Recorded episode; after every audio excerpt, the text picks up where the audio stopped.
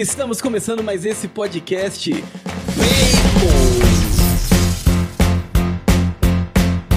Tudo bem com você? Seja bem-vindo a mais um episódio do Bacon Podcast. E o meu nome é Lucas e junto comigo estão os irmãos Muzambani, a Fernanda. E aí, gente, tudo bem? E também o Bruno. E aí, certo? Bora para mais um. Vamos lá então, bora para mais um. Então, estamos aí com ele, certo? É o professor aí que tá, né, dando é, indo em vários, vários podcasts, inclusive a gente consegue acompanhar ele, consegue acompanhar várias aulas dele e cursos dele pelo YouTube, é, seja lá no Centro Dom Bosco, enfim, em vários lugares. Eu vou deixar que ele se apresente melhor. E é a primeira vez dele aqui no Bacon Podcast. Então, senhoras e senhores, professor Marcelo, seja bem-vindo ao Bacon. Então, boa noite a todos. Muito obrigado aí pelo convite. É um prazer aqui estar com vocês dessa vez para falar sobre a história de Israel antigo. Bom, eu sou, meu nome é Marcelo Andrade, nome completo Marcelo de Almeida Andrade, sou advogado de formação, tenho 52 anos e desde já muito tempo eu estudo história em vários temas, né? Aí de adolescente, Guerra Fria, Estados Unidos, Grécia, Roma, vários assuntos.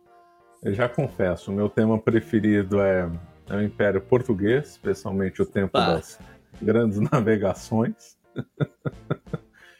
e o ano passado eu acabei me dedicando algum tempo para estudar um pouco sobre Israel antigo, sobre Grécia antiga e sobre Roma antiga. Inclusive vai sair um trabalho meu nessa linha no mais para o final do ano.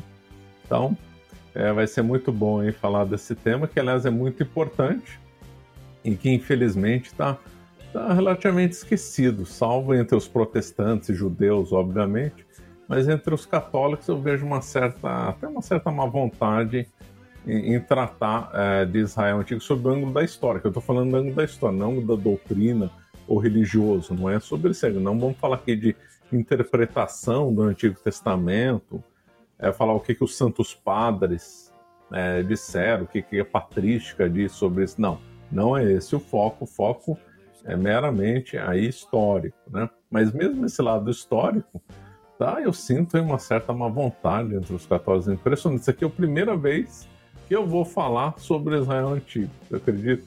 Olha aí. assim, publicamente, assim, gravado. Né? Eu já falei é, em sala de aula. Eu também dou aula né, num colégio para o ensino médio. Já dei. Eu continuo dando palestras presenciais. Já faz muito tempo que eu dou palestras presenciais aqui e ali, várias regiões, inclusive do Brasil. Mas pelo que eu me lembre, esse aqui vai ser a primeira aula gravada de Israel Antigo, então eu estou muito feliz é, com isso. Olha aí, hein? Que honra, olha só. E eu vou falar para você, hein, professor, só falou de tema que a gente aqui quase não gosta, tá? Só, só falou de tema que... aqui, vamos chamar esse. Oh, é... oh, esse aqui também é legal. Exato, professor. Você é, cometeu um erro, sabe qual foi? Falar dos assuntos que você gosta pra gente, entendeu? Porque com certeza a gente já anotou, já memorizou cada coisa, porque só falou de assunto que a gente gosta. Você falou aí Portugal, a história de Portugal, né? Que, que inclusive tem uma aula do senhor falando de um livro que o Bruno ganhou recentemente, que é muito boa também. De aniversário. Exatamente. É, ganhou de aniversário também do João Meal, né? É, então, assim, pode ter certeza que esse é, é o próximo tema que a gente vai te chamar e a gente espera que o senhor aceite, tá bom? Aceito, sim. Ainda mais falar de Portugal, para mim é um grande prazer. Inclusive, interessante porque a gente já tem um tempo que a gente está falando sobre gravar sobre esse tema e a gente não consegue convidado. É verdade, é verdade né? Muito bom. E eu tenho meu canal no YouTube, né, é, com meu nome, Marcelo Andrade. Na realidade, tenho dois canais. Um que é de história, com meu nome, Marcelo Andrade, e um outro canal, que é Marcelo Andrade História e Vinhos. Na realidade, na internet eu comecei com História e Vinhos, mas é porque a história acabou adquirindo uma proeminência, então tem um, um, temos um canal que agora cresceu bastante, né? Estamos com mais de 50 mil inscritos, que eu trato só de história. E o meu outro canal, que é História e Vinhos, eu trato de alimentação e gastronomia, que é um outro tema que eu me interesso muito. Eu lancei um livro sobre a metafísica da gastronomia, né, uma interpretação simbólica é, de alimentos e bebidas. Tem um curso também é voltado sobre esse tema também. Mais temas aí, hein? Muito bom. Mais temas, nossa, esse tema. Só que aí, se, for, se a gente for falar de gastronomia, eu vou ter que estar tá tomando um vinho aqui e tal. Não, tudo bem, pode ser presencial. A gente dá um jeito de gravar presencial, né? Eu ia falar isso, esse aí vai ter que ser presencial, não vai ter jeito. Já acompanho o seu trabalho, já, já sei como é bom, entendeu? E a intenção é chamar, inclusive, né, aproveitando aqui, né, não querendo prolongar demais, né, que tem gente que reclama, né, fica prolongando demais a apresentação, mas, é, até sobre Guerra Fria, que é um outro assunto que não tem quase ninguém que fala sobre, e que é um assunto importantíssimo, né, então, temos... Eu vejo um, um um horizonte aí pela frente, né? Eu vejo um, um horizonte assim extenso pela frente aí, né? Mas novamente, né? Então falando, os links estão todos na descrição, tá bom? Para facilitar o caminho aí de vocês, meus caros ouvintes. Assim também como a nossa campanha do Apoia-se, apoia.se barra Bacon Podcast. Então se você quiser nos ajudar a manter esse podcast, a gente está desenvolvendo cada vez mais, deixando mais bonito, melhorando, né, em qualidade, em distribuição. Então vai lá, então nos ajuda e fica o nosso agradecimento aos nossos apoiadores, né, que ajudam a manter o sistema que nós utilizamos para transmissão, gravação, edição, enfim, fica o nosso agradecimento. Então, sem mais delongas, né? Muito bem, meus caros nerds dessa terra de Santa Cruz. Acompanhe mais esse episódio do Bacon Podcast.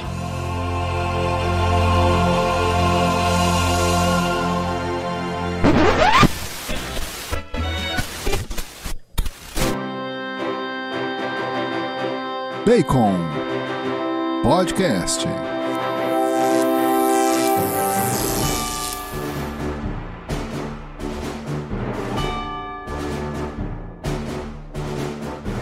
Muito bem, Bruno, dê-nos então a sinopse desse episódio. Bom, como o professor já introduziu, ficou muito claro que a gente tem um gap absurdo que ninguém fala da história de Israel. A hora que eu vi o tema, eu falei, meu Deus, como assim? Eu nunca vi uma aula sobre isso, eu preciso de uma aula disso.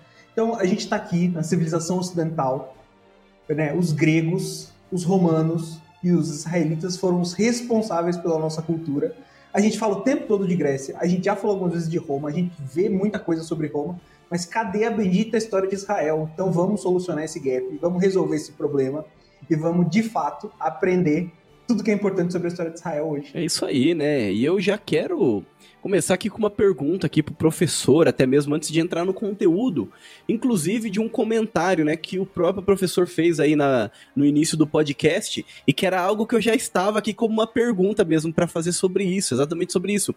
Professor, assim, não querendo também pegar de surpresa, tá bom? Mas o, o que, por que que a gente não vê tantos conteúdos no meio católico falando sobre a história de Israel, falando assim, aprofundando mais, por exemplo, no Antigo Testamento, não só na questão histórica, arqueológica, mas também bíblica, sabe? Por que, que a gente não tem tanta influência assim, né, nesse sentido? É, por que, que a gente vê isso mais voltado ali no meio dos protestantes? E é claro, também a gente vê bastante isso também no meio dos judeus, né?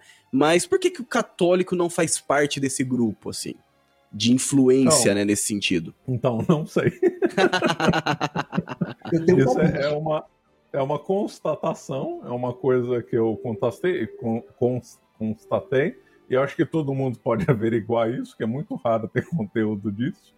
Então, é uma coisa que a gente vê do exame da realidade. Agora, por que, que os católicos se interessaram nisso, realmente não sei. Isso é uma pena, porque Aí a gente fica sem fazer, os católicos, os católicos ficamos sem fazer um contraponto às, vis, às visões é, dos protestantes e dos judeus. Né? Seria interessante que os católicos é, estudassem isso, né? fizessem é, um contrapeso, porque todo o material que a gente encontra, não, não só de divulgação, mas também de estudo também. Se a gente for lá na Amazon pesquisar, um de vai estar na mão de, de também de protestantes e de judeus.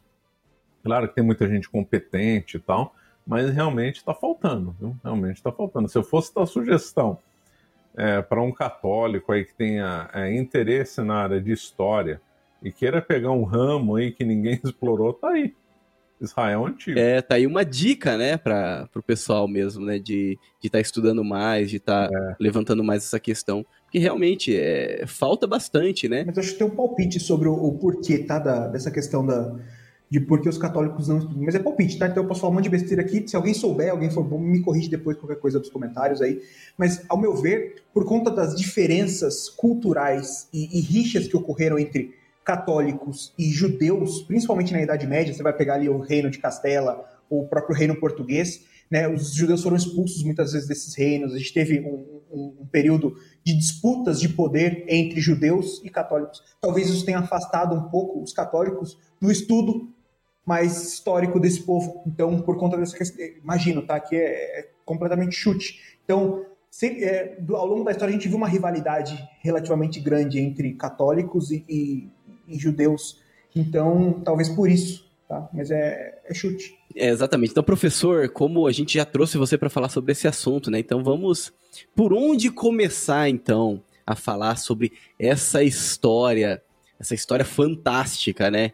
Que que nós temos acesso, mas pouco buscamos conhecer, pouco buscamos estudar, pouco buscamos nos aprofundar. Então, é, a, então as referências depois bibliográficas a gente coloca aí na descrição depois, né?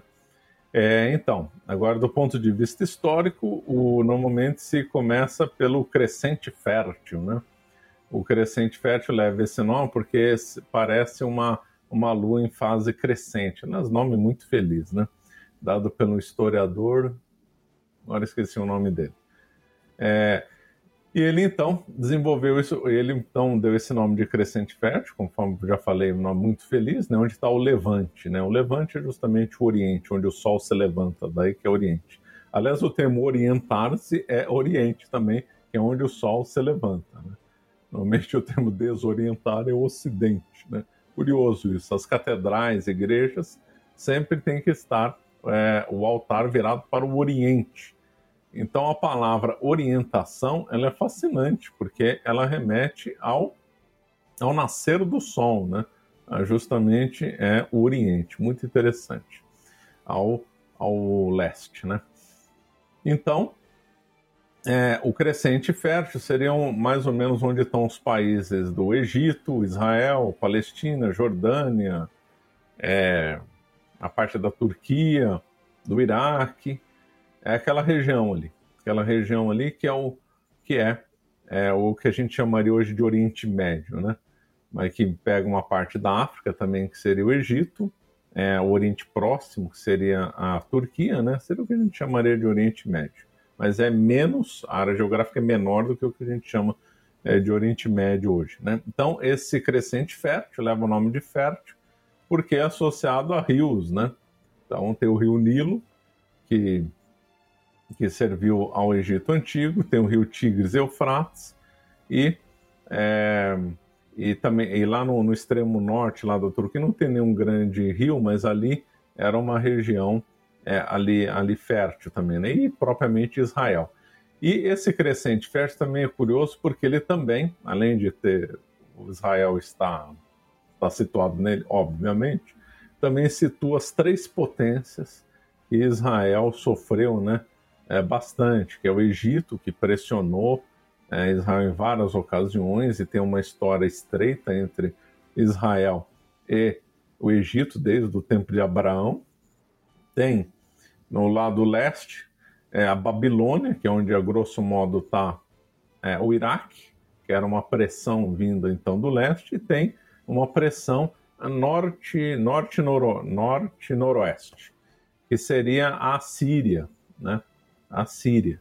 Então essas três grandes potências é que exerceram forte é, influência em Israel em boa parte da história.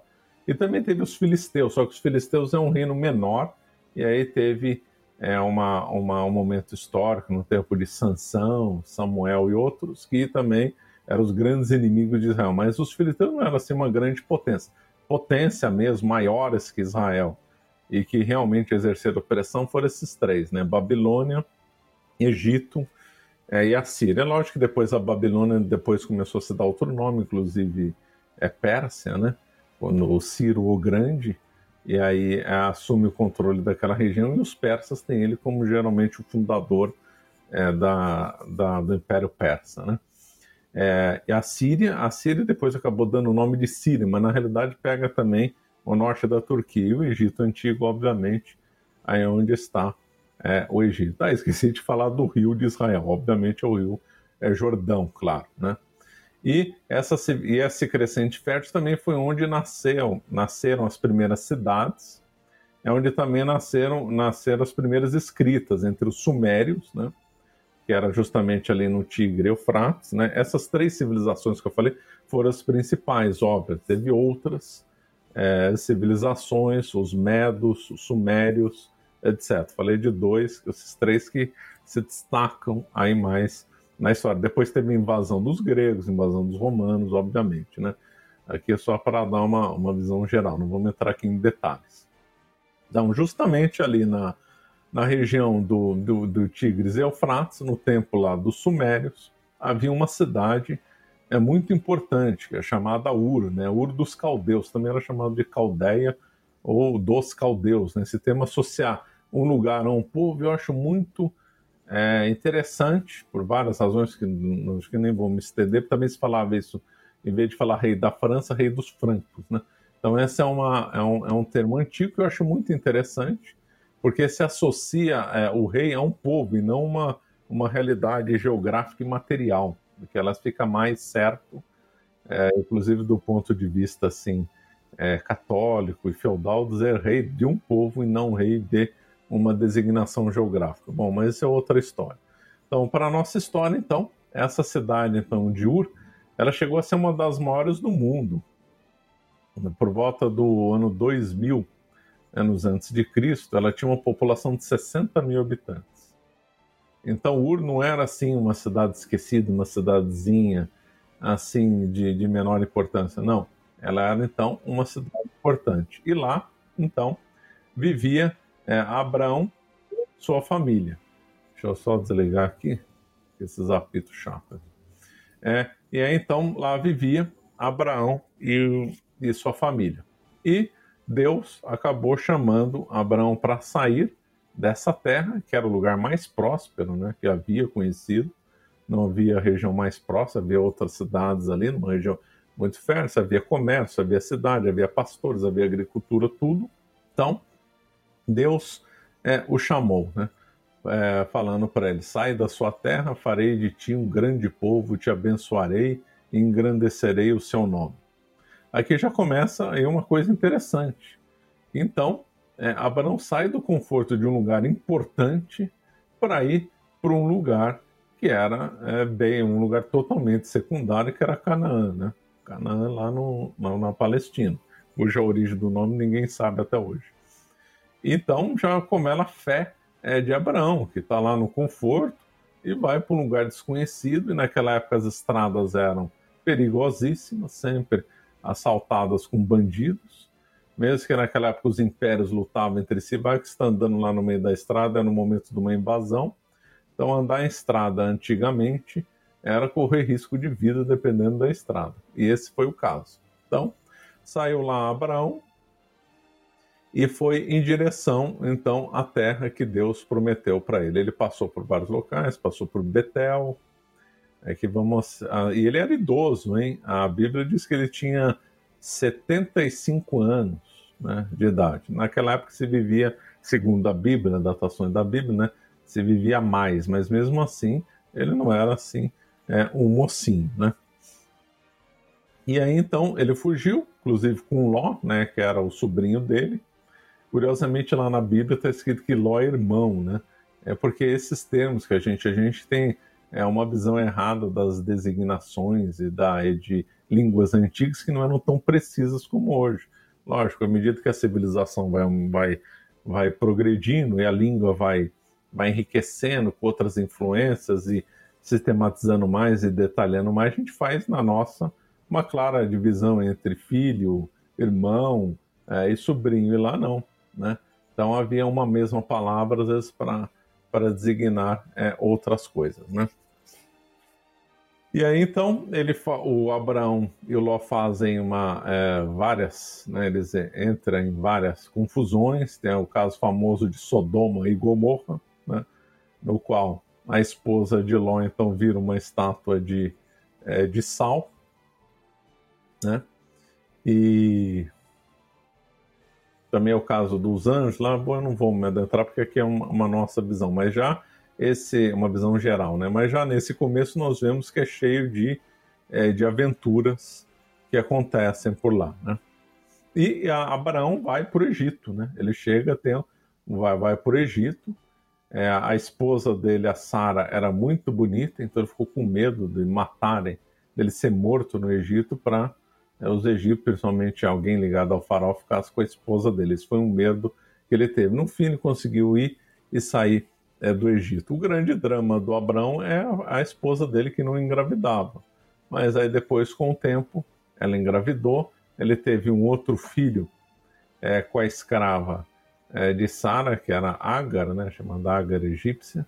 É, naquela época era, era um hábito que a, eu tinha escravidão, obviamente, Lembrando que a escravidão no tempo antigo entre os israelitas era muito melhor que a escravidão com outros povos antigos, né? justamente que era o povo eleito e o povo assistido por Deus. E um, e um hábito que havia lá naquele tempo era que a, a escrava das mulheres, quando as, essas mulheres eram não conseguiam ter filho, elas então entregavam para o esposo para que pudesse gerar uma descendência. Isso era uma coisa vital naquela época uma, um, um homem e uma mulher que não tivessem descendência era visto como uma maldição e pior, é, era, era risco que a sobrevivência estaria em risco, que quem ia sustentar né, os pais na velhice seriam os filhos, na época não tinha plano de previdência e tal. E depois eram épocas difíceis, conforme eu falei, com muita violência, estradas complicadas. Então, se você não tivesse filhos jovens é, para protegerem, é, os, se os pais não tivessem filhos jovens para os proteger, eles iam morrer. Iam morrer num assalto, iam morrer de fome, iam morrer abandonados. Então, a garantia para a velhice era ter filho. Então, daí que Abraão ficou então muito preocupado com isso. Mas ele teve né, um filho com Agar, que era o Ismael, depois teve os atritos é, da, da Agar e de e, de, e disso não vem ao caso, mas aí depois ele teve então o Isaac? Que é, o termo, o nome Abraão depois foi acrescentado um A, né? Sarai, na realidade, virou Sara, e Abraão virou Abraão, né? Então, é, e por causa da, de firmar-se, né? É, aliança com Abraão, né? Então, a Isaac, então, foi o filho, então, também chamado filho da promessa, né? É, então, e aí tem aquele, é, aquele episódio, um dos episódios mais marcantes do Antigo Testamento, é quando é, é pedido a Abraão que ele sacrificasse seu único filho. E aí, na hora H, é, é, o sacrifício é interrompido. Deus então diz que não quer esse sacrifício.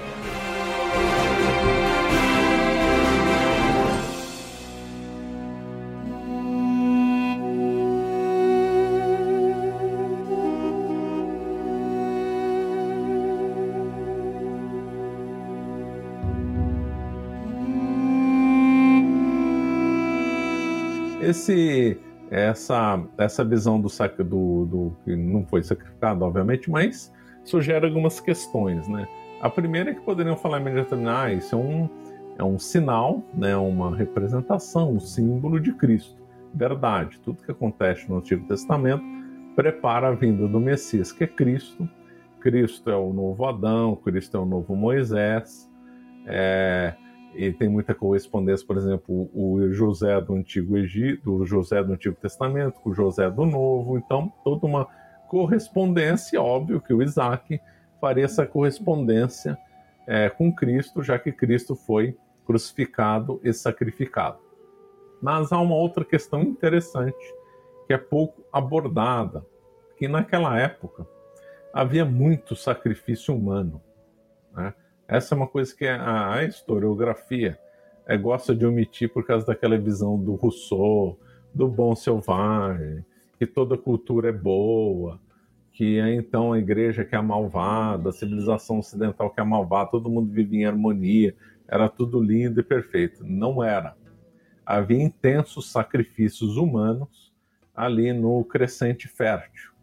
Né? Esse aí tem várias passagens da Bíblia, tem relatos é, históricos. Então, na realidade, todo o mundo antigo praticava sacrifício humano, com exceção de Israel, que era o povo eleito, o povo assistido por Deus. Então, era a prática de sacrifício humano era intensa. Baal, Moloca exigiam sacrifício humano. No começo do Império Romano havia sacrifício humano.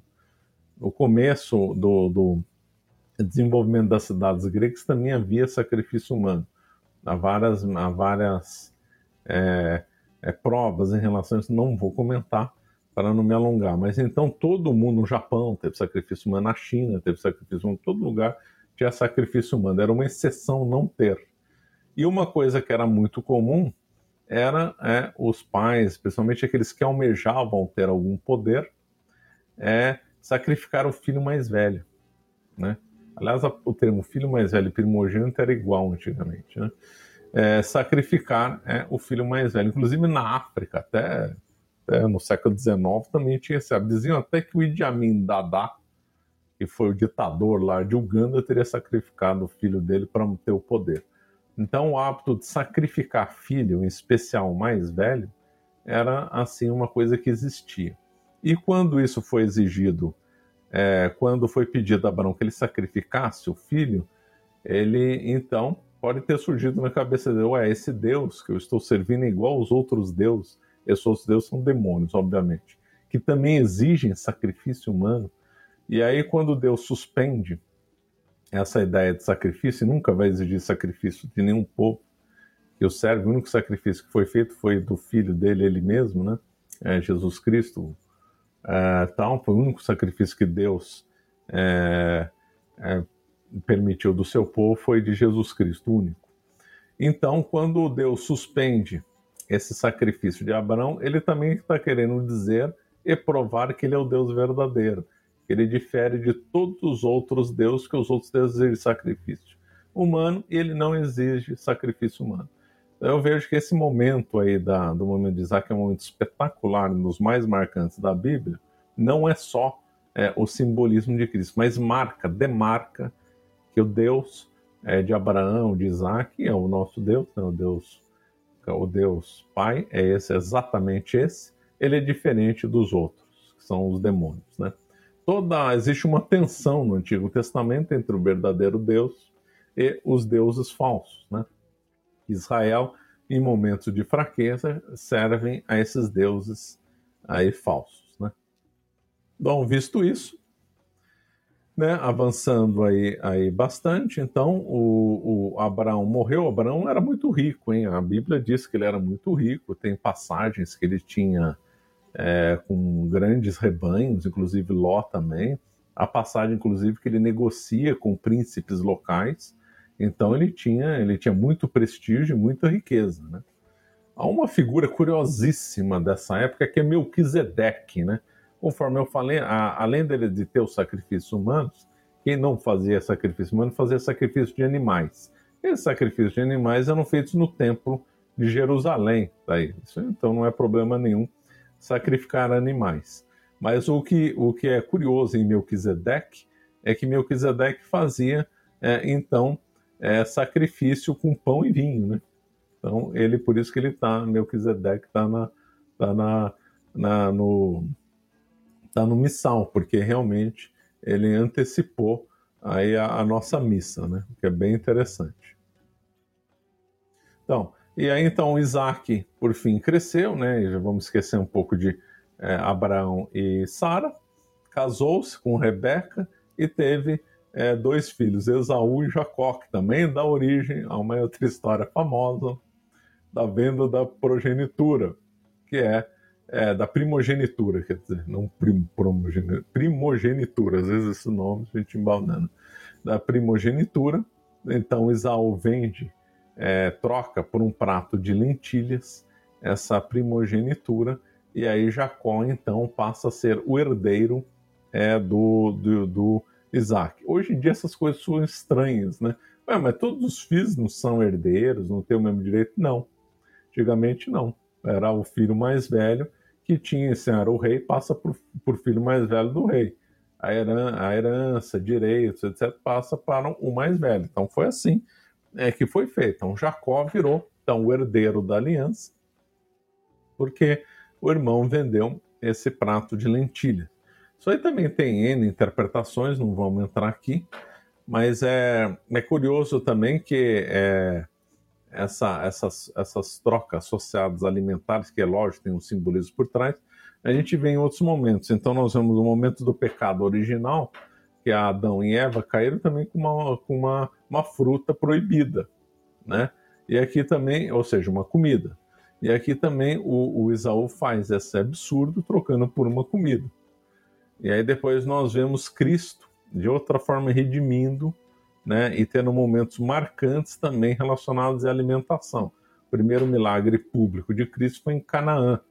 É, o último o evento final dele foi a última ceia com os apóstolos, antes dele morrer, obviamente. Então nós vemos que, de certa forma, é, é, é, é tanto as bodas de Caná, como eu falei errado antes, né? Bodas de Caná e a última ceia, de certa forma, remetem a esses erros aí que os, que os povos do Antigo Testamento fizeram com uma certa é, desproporção em relação à comida, quer o, na época do pecado original para Adão e Eva, quer esse prato de lentilhas. É uma, uma outra ponte interessante. Bom, por fim, professor então, já, né? O professor já está antecipando aí a, a, parte da metafísica da gastronomia aí. já está dando é. um spoiler aí, já está, né, pra gente ficar com vontade. Já, já lembrei e já estou querendo gravar. É verdade.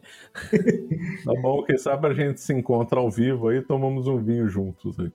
Vale, eu vou indicar aqui, mas não vou comentar, que senão seria muito longo. Vale a pena ler São Luís de Montfort, quando ele comenta é, do simbolismo desse evento entre Esaú e Jacó. Então, para quem tem interesse nessa história que é rica em simbolismo, recomendo São Luís de Montfort. Então, aí Jacó, então, o Jacó casou, o Jacó serviu a, a Labão, né?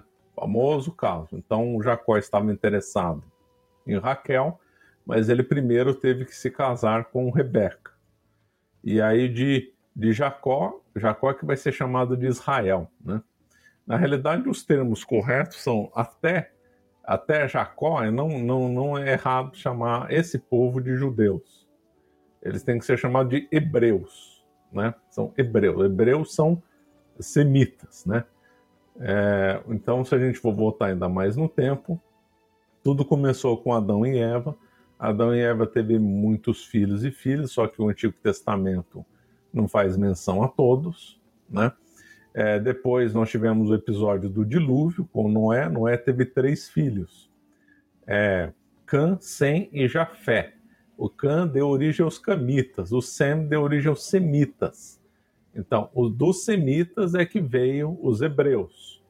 Né? Esse povo hebreu, então, é descendente de Sem, semita. Então, semitas é um, é um grupo que tem alguns povos, entre eles os hebreus. Então, até, até Jacó nós temos que referir eles a hebreus. Está errado falar tecnicamente em israelitas e muito menos em judeus. A partir de Jacó, que foi chamada de Israel, cujo nome é muito interessante, forte contra Deus. É uma das interpretações do nome, né? Bem curioso aí nós podemos já falar de israelitas, mas também não podemos falar ainda em judeus. Judeu só vai dar para ser falado, isso do ponto de vista técnico, né? Quando é, o, vai ter o reino do norte e o reino do sul, é, pós é, Salomão, e aí então o reino do norte desaparece, o reino do sul ficou conhecido como o reino é, de Judá, e aí então nasceram os judeus. Então nós temos aí três nomes: hebreus, israelitas e, e judeus, né? Então, então, aí então Jacó então teve 12 filhos, segundo o, a Bíblia, e uma filha só, né? Então, quais foram os 12 filhos de Jacó? Foi Ruben, que foi o primogênito, filha, filho de Rebeca. Depois nós tivemos de. É... Não, não é Rebeca, Lia. A Rebeca é a mãe de Jacó. É, ele casou, eu falei errado, né? o Jacó casou com Lia, não com Rebeca. Rebeca era mãe é, de Jacó. Eu fiz uma confusão. Isaac casou com Rebeca. É, Rebeca, então, deu à luz a um gêmeos, Esaú e Jacó. Jacó casou-se com Lia, não com Rebeca. Já casou com Lia, ele trabalhava para Labão. Aliás, tem o poema né, do Petrarca e o poema do Camões. Depois, quem tiver curiosidade, o Camões se inspirou no Petrarca. Né? É quase o mesmo, chega a ser quase um plágio. Então, é, o Jacó, então, ele teve duas esposas, Lia e Raquel. E então, o Ruben, que era o primogênito de Jacó, era filho da Lia. Depois ele teve Simeão, filho da Lia, Levi, filho da Lia, Judá. Judá, então, que deu nome, origem aos judeus, é o quarto filho é, de Jacó, também filho de Lia. Levi é que vai dar origem aos levitas, que é a tribo sacerdotal. Então, os doze filhos de Jacó vão dar origem às doze tribos de Israel. Rubem, o primogênito, Simeão, Levi vai dar os levitas, e Judá vai gerar é, os judeus, né, e vai ser associado à figura de leão, daí leão de Judá, né. Depois o quinto filho era Dan, que é nascido da Bila. Bila é escrava de Raquel. Lembra quando eu falei aquele hábito da esposa entregar a escrava? Então aconteceu isso com Bila. Então Bila foi mãe, né, é, de, de Dan. Mas é quem tomava o filho era a não era a escrava, era a dona da escrava. Então, para a lei do tempo, o costume do tempo, Dan, embora biologicamente seria filha de Bila, na realidade, para os costumes da época, seria filha de Raquel mesmo, né? Então, aí depois Naphtali, também filho de Bila, Gad, filha de Zilpa, que era escrava de Lia, depois Aser, filho de Zilpa, escrava de Lia, depois Isacar, filho de Lia, é Zebulon, filho de Lia, Diná. Diná é a única filha né, citada no Antigo Testamento, que é a única filha de Jacó citada. Né? E aí poderiam perguntar, aí filho biológico da Raquel nunca vai ter, que era a esposa preferida de Jacó? Foram exatamente os dois últimos. José, que é a grande figura simplesmente espetacular, e depois o Benjamim. E a Raquel morre no parto, né? E aí tem aquela história bonita porque é, a Raquel deu o nome do filho de Ben-Uni, que significa filho da minha dor. Mas olha que bonito. Mas é, Jacó mudou o nome para Benjamim, que significa filho da minha mão direita. Filho da minha mão direita significa filho querido, né? Ben é filho, né?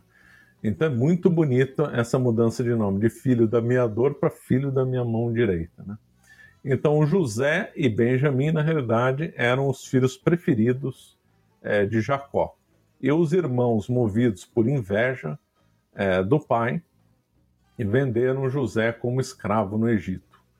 De novo, entra o Egito, na história que sempre vai entrar até o tempo de Cristo, porque era uma potência, sempre tinha comércio, fugiam de fome. Abraão, esqueci de falar, ele teve que fugir de fome para ir para o Egito. Né? Então, sempre tem essa ligação é, com o Egito. E aí José foi, então, se tornou, foi vendido como escravo é, no Egito, e lá ele então começa a interpretar os sonhos do faraó. Né? Por, por quê? Como é que ele foi aparecer? Se ele era um, um houve uma, uma intriga, ele acabou indo para prisão, e nessa prisão foi preso também o copeiro do faraó. E aí o copeiro do faraó é, viu que o, o, que o Josué, que o José era assim uma pessoa assim diferente que conseguia interpretar sonhos, que era muito é, inteligente, muito capaz, etc. Esse copeiro ficou livre, foi lá para o farol, o farol tava, é, passou por um momento de dificuldade, sonhando coisas estranhas, e aí o copeiro lembrou-se do José, que falou, ó, tinha um fulano lá que interpretava bem sonho, que era muito inteligente tal. O farol chamou ele, todas as interpretações deram certo, e o José então se tornou, na realidade, o número dois do Egito, se tornou um administrador muito competente, inteligente, virtuoso, honesto. É uma das grandes figuras do Antigo Testamento, sem dúvida nenhuma, é José. Uma história muito bonita. Inclusive, né, professor, para quem não conhece, né, buscar conhecer a história, que é uma das histórias mais bonitas, assim mesmo, do Antigo Testamento, uma das histórias mais bonitas, assim, também representando a questão da providência divina, é, providência que a gente sempre comenta aqui também né, a providência que sempre age mesmo na história do povo de Israel, na história do povo escolhido, na, na, no cristianismo, né, enfim, na história da Igreja Católica, a providência sempre agindo.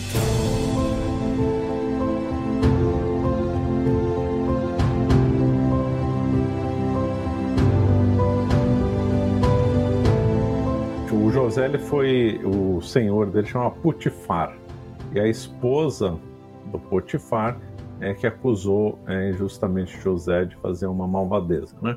E aí então, é, daí ficou uma expressão, né? No português antigo se usava, né? Quando se queria acusar é uma mulher de ser malvada, se falava é esposa de Potifar. Daí vem a expressão, né? A mulher de Potifar. Então, aí então ele começou a interpretar é, os sonhos e ficou próximo do faraó. Então ele mandava lá. E aí o que aconteceu? Os outros filhos de Jacó. Jacó estava situado, então, lá nas terras, se tornou próximo, sempre comércio com, no Egito. E aí foram negociar com quem? Com José. E o José os reconheceu, mas ele não reconheceu, os irmãos dele não o reconheceram. E aí o José simulou né, que, que tinham roubado dele e tal, exigiu Benjamim, teve toda aquela, aquela confusão, né? É, e tal. Não vou aqui me alongar, né? É uma coisa, mas no final é, ele se apresenta, o José se revela com os irmãos, não se vinga dos irmãos e manda então todo mundo vir é, da Palestina, então, de Israel, melhor dizendo, né, terra de Israel, para o Egito. Então, na realidade, a mudança das doze tribos, dos filhos, né, melhor dizendo, dos outros filhos, é, seus, suas esposas, escravos e tudo que pertencia é, de Israel para o Egito foi feito porque José é, mandava lá no Egito. Falou: podem vir, que aqui eu dou proteção e tal. E aqui então podem viver aqui, que é mais próspero, etc. e tal. Causa do Nilo, né? O Nilo é muito fértil, né? Então é, a seca ali era mais era mais próspera, então, então era mais conveniente para as pessoas morarem lá. E aí então, é, durante muito aí que datas que nós estamos falando? Se esqueci de data. Abraão mais ou menos 1800 anos antes de Cristo. Quem sabe as datas exatas, mas é mais ou menos isso.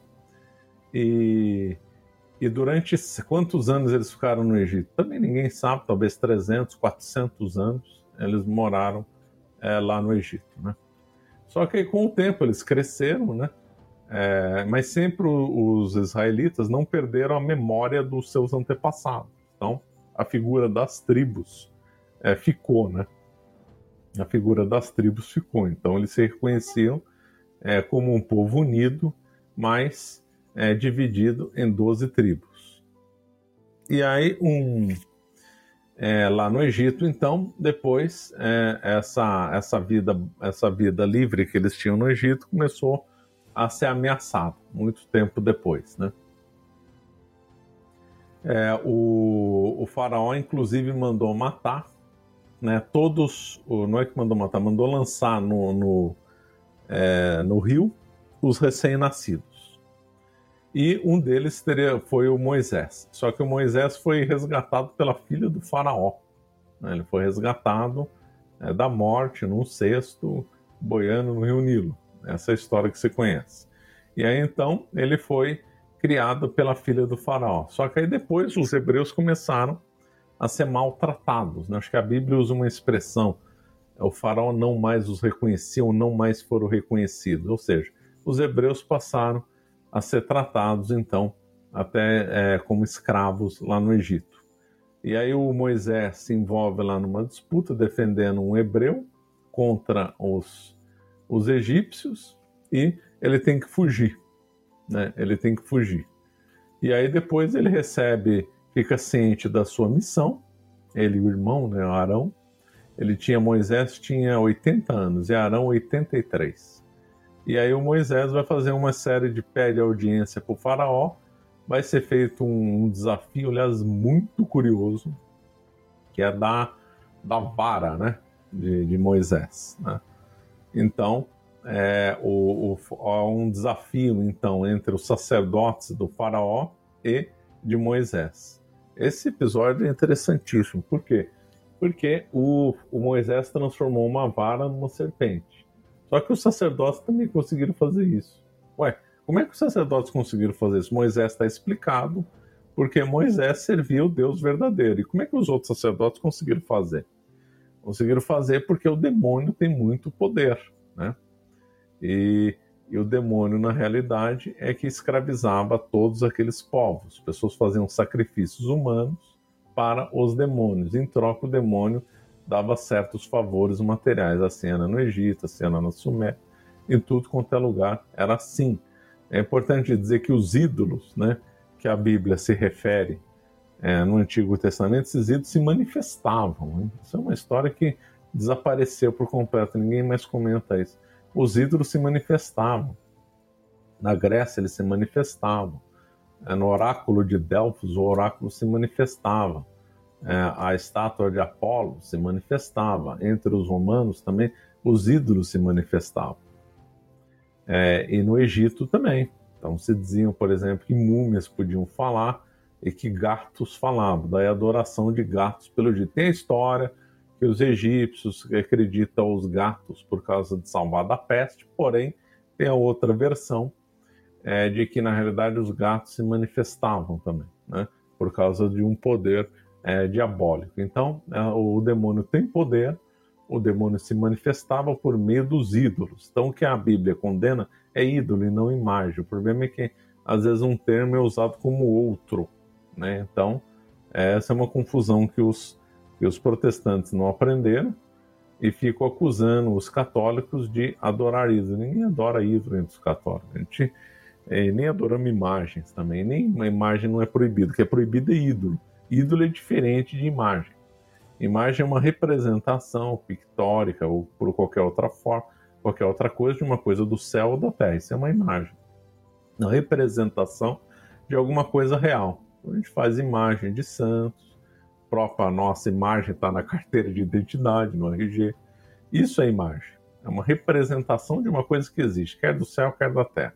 Ídolo não. Ídolo é algo, algo normalmente é um, um boneco, né, que faz referência a um deus ou a uma entidade ou mesmo a um animal e que tem poderes preternaturais, ou seja, poderes é, que são dados pelo demônio, né?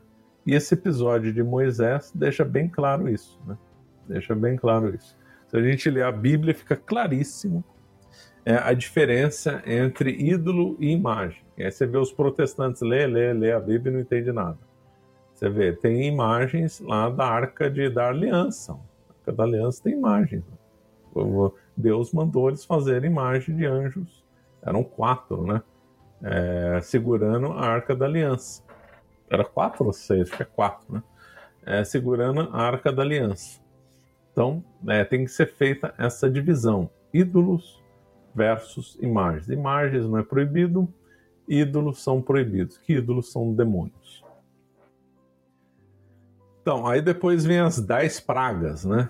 Não vou citar todas. Tem a água convertida em sangue, tem a infestação de rãs, infestação de piolhos, peste, feridas sobre o corpo, é, chuva de granizo, infestação de gafanhoto e noite de três dias de escuridão.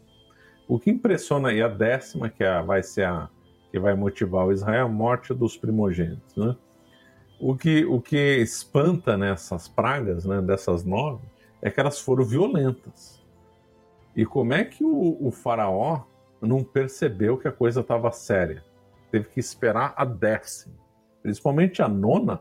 A nona é uma coisa completamente sem explicação. Três dias de escuridão Quer dizer, como é que o faraó espera vir a décima e não fica assustado com as outras nove? Realmente é, é uma coisa muito curiosa para compreender por causa da ação do demônio, né? É, estavam sob forte ação é, diabólica os líderes. Eles, esses líderes, esses, esses reis antigos, eles estavam dispostos a sacrificar seus próprios filhos para ter alguma vantagem, estava acostumado a manifestações diabólicas, então essas pragas, essas coisas, embora talvez tenham assustado, não foi tanto. A que realmente assustou e motivou o faraó foi quando todos os primogênitos de, do Egito morreram, com exceção dos, dos hebreus. Por quê? Porque foi, é, colocado com sangue na, na, na porta da casa dos hebreus, conforme Moisés avisou que é um símbolo do cordeiro né, de Cristo, né? sangue de cordeiro. Então todos os primogênitos morreram, inclusive o filho primogênito do faraó. Aí ele deixou Moisés liderar o povo dele fora do Egito. Só que depois ele se arrependeu e manda os soldados atrás. E aí é nesse momento que Moisés abre o mar, né? Mar Vermelho, né? E aí o povo de Israel passa e o mar então é, afoga é, os soldados. É inter interessante, né, você falando ali sobre a questão da ação demoníaca, né? E como a gente a gente vê como que o demônio também agiu na história, né? É, não sei, talvez um, uma pessoa mais cética, moderna, né, questione, ah, mas por que, que hoje a gente não vê essa ação demoníaca? A gente vê sim, a gente não vê essa ação até mágica, talvez, do demônio, porque hoje, se ele fizer isso, as pessoas vão voltar a acreditar nele. Então, ele é muito mais astuto do que a gente está né, tá acostumado a pensar. Né? A gente acha que, ah, não, isso é história antiga. Mas, assim, Hoje ele está agindo talvez até mais, ou da mesma forma, enfim, ele, ele, continua agindo, mas de tal forma em que ele não se atrapalha, né? Ele mudou a estratégia, né? É, a estratégia é não ser conhecido, né? Melhor. É. Exatamente. Ninguém acreditar é melhor. O C.S. Lewis, ele fala isso, né? No Cartas de um Diabo Seu Aprendiz. Ele, ele comenta exatamente isso, que ele não pode fazer grandes coisas, porque senão vão, vão acreditar, e se acreditarem nele, vão acreditar em Deus, e excessivamente. Fica bom assim para ele. Né? Uhum. É, é, interessante que o professor deu um resumo rápido, né, até agora da história, e, é, e ele só tá no Gênesis, né, então, para quem não, não teve oportunidade ainda de ler, infelizmente entre os católicos também não é muito comum é pegar e estudar e ler a Bíblia, e é uma coisa que é muito importante que ajuda bastante. Então, tudo isso está narrado apenas no primeiro livro da Bíblia. É, exatamente, nem, eu esqueci de falar, isso aí está tudo no Gênesis, né? Os cinco primeiros livros da Bíblia é chamado de Pentateuco, entre os judeus de Torá. Né? Então aí nós temos Gênesis, o Êxodo, o Deuteronômio, Números e o Levítico.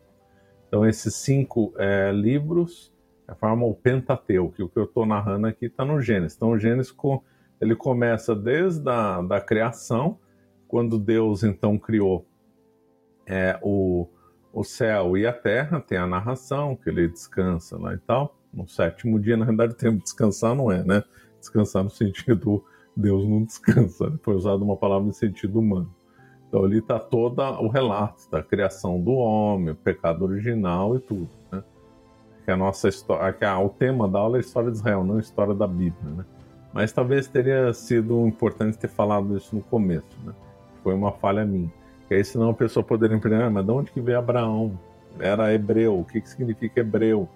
Aí por isso que eu fiz uma, uma, uma coisa anterior. A Torre de Babel também está no Gênesis, que é um assunto muito interessante que ninguém. É, às vezes as pessoas esquecem de comentar que é muito é, simbólico né, o termo de Torre de Babel. Né? Então, aquelas figuras que viveram mais de 900 anos, como Matusalém é, e outros, estão todos ali no Gênesis, né? todos no Gênesis. O dilúvio está lá no Gênesis partir do êxodo, obviamente, é que se vai é, mudar, vai mudar então o livro e aí muda um outro capítulo aí da história.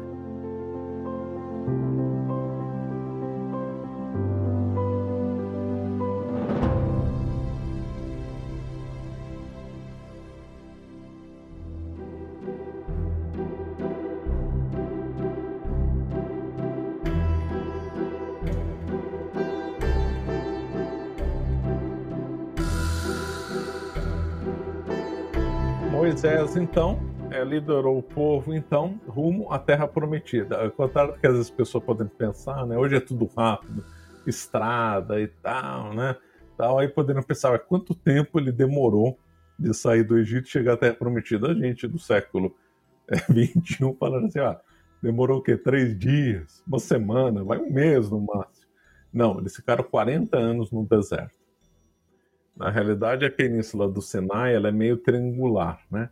E o Monte Sinai fica no sul é, dessa península. Então, Moisés, na realidade, ele ficou circundando por várias questões, disputas internas, medos de invasões e também por causa é, dos planos de Deus, porque Deus quis dar é, as tábuas da lei, né, os, os famosos Dez Mandamentos, para Moisés é, lá no Monte Sinai. Então, É, tudo isso está dentro dos planos de Deus e, aliás, esses 40 anos vai fazer menção aos 40 dias de, de Cristo, tudo vai fazer a, a menção. Né? E depois dessa geração, antes que eu esqueça de falar, desses 40 anos, só duas pessoas entraram na Terra Santa, né? Só Josué e Arão. É, mesmo Moisés viu, mas não entrou, ele também foi punido. Então, de toda a geração que andou no deserto, só duas entraram: Josué e Arão. Nem Moisés entrou, Moisés acabou sendo punido.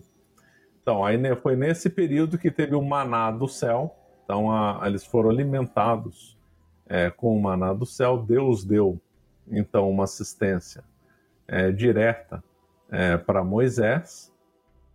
O, o, Moisés recebeu as tábuas dali e os, e os israelitas né, cometem então uma grande traição é, com Deus, que foi o exemplo do bezerro de ouro. Então, eles então moldaram um bezerro de ouro com o, os israelitas, então tinham muitos que tinham riquezas lá no Egito, que elas próprias que eram uma tribos ricas, né, porque levaram consigo ouro.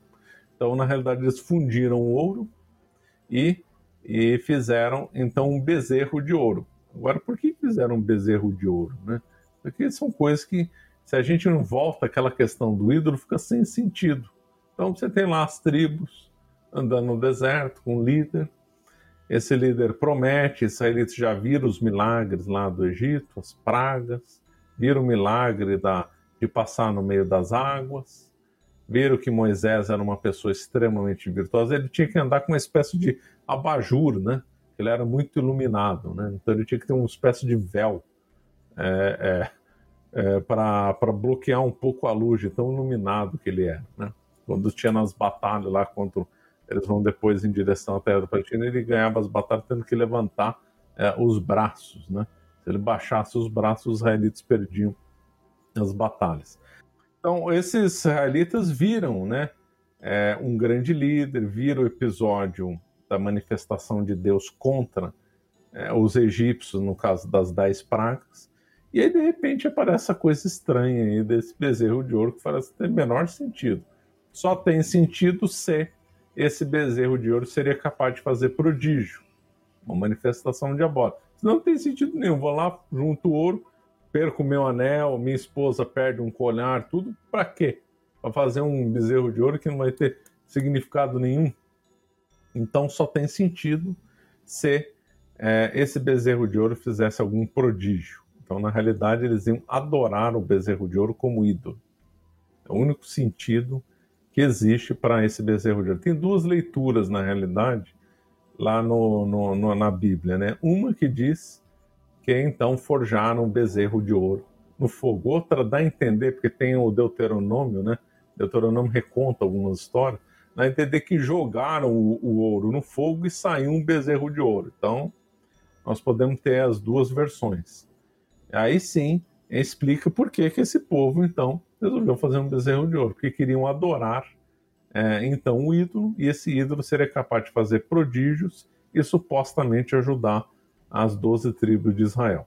Isso também revela que no Egito, então, esses israelitas não estavam totalmente purificados é, da, do contato dos egípcios, porque os egípcios eram adoradores né, de ídolos, etc., era um povo pagão. Então, significa, então, duas coisas, que eles queriam, então, que esse bezerro de ouro era capaz de realizar prodígios. Segundo ponto é que, no contato com os egípcios, eles ficaram com algum paganismo algum culto pagão, alguma ideia de ídolos entre eles. Eles não estavam totalmente purificados do paganismo, eles não estavam livres é, desse contato ruim que eles tiveram com os egípcios.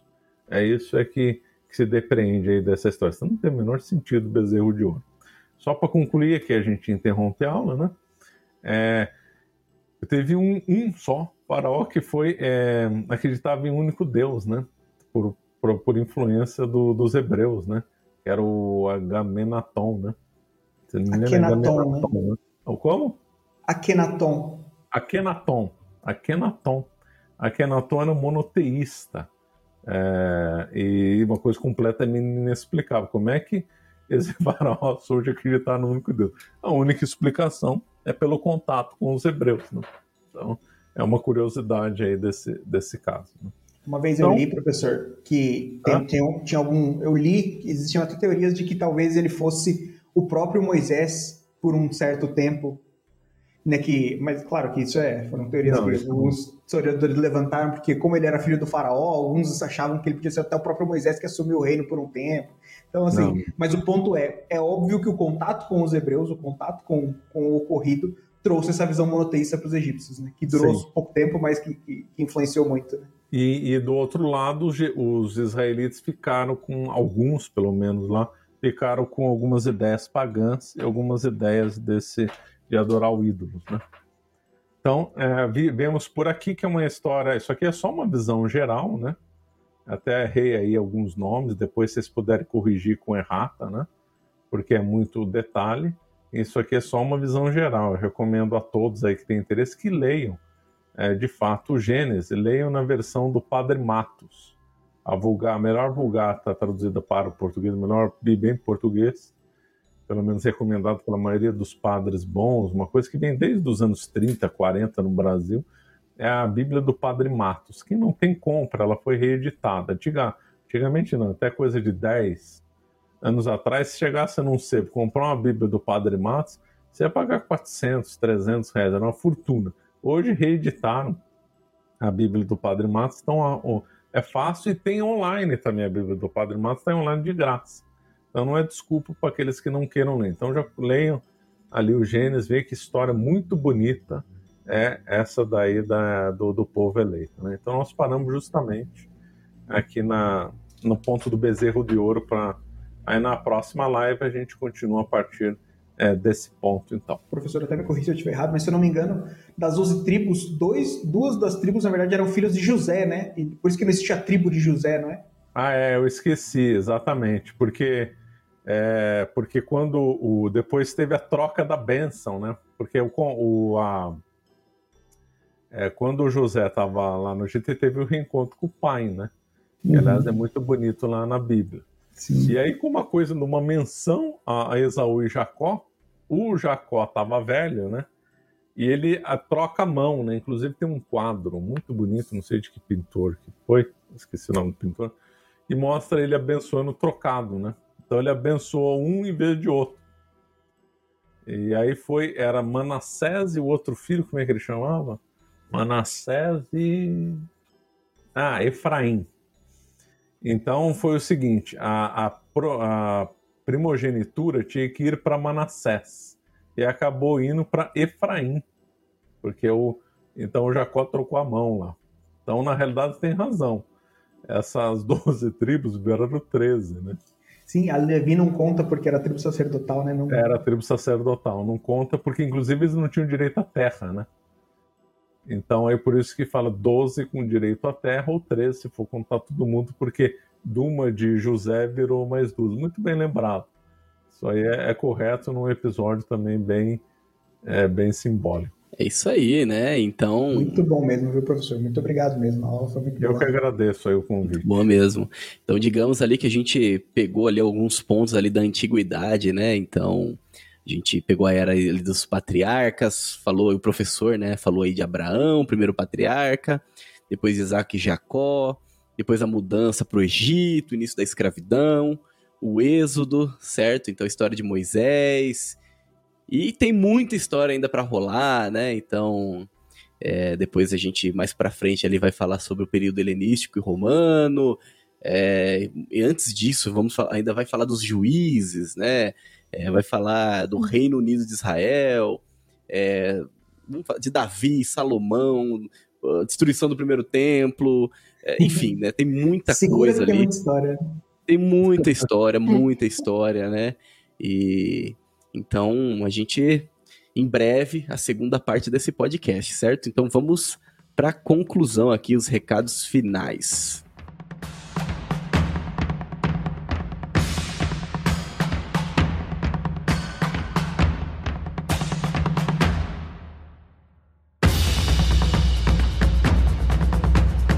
Muito bem, então, concluindo aí mais um episódio do Bacon Podcast. Tivemos a honra aí da presença do professor Marcelo, é, que nos deu uma aula, então, né, sobre a história de Israel. Primeira parte, tá, gente? Então em breve aí vamos lançar também a segunda parte. Então alguns recados que eu não dei lá no início, tá? É, compartilhe, né, com, com as pessoas aí que você conhece, que gosta desse tipo de conteúdo, que gosta de história, tá bom? Então compartilhe com seus amigos, seus familiares, né? Tenho certeza que tem muita gente aí que gosta né, desse tipo de conteúdo, que gosta do conteúdo do professor Marcelo, inclusive. Então compartilhe para nos ajudar e alcançar mais pessoas.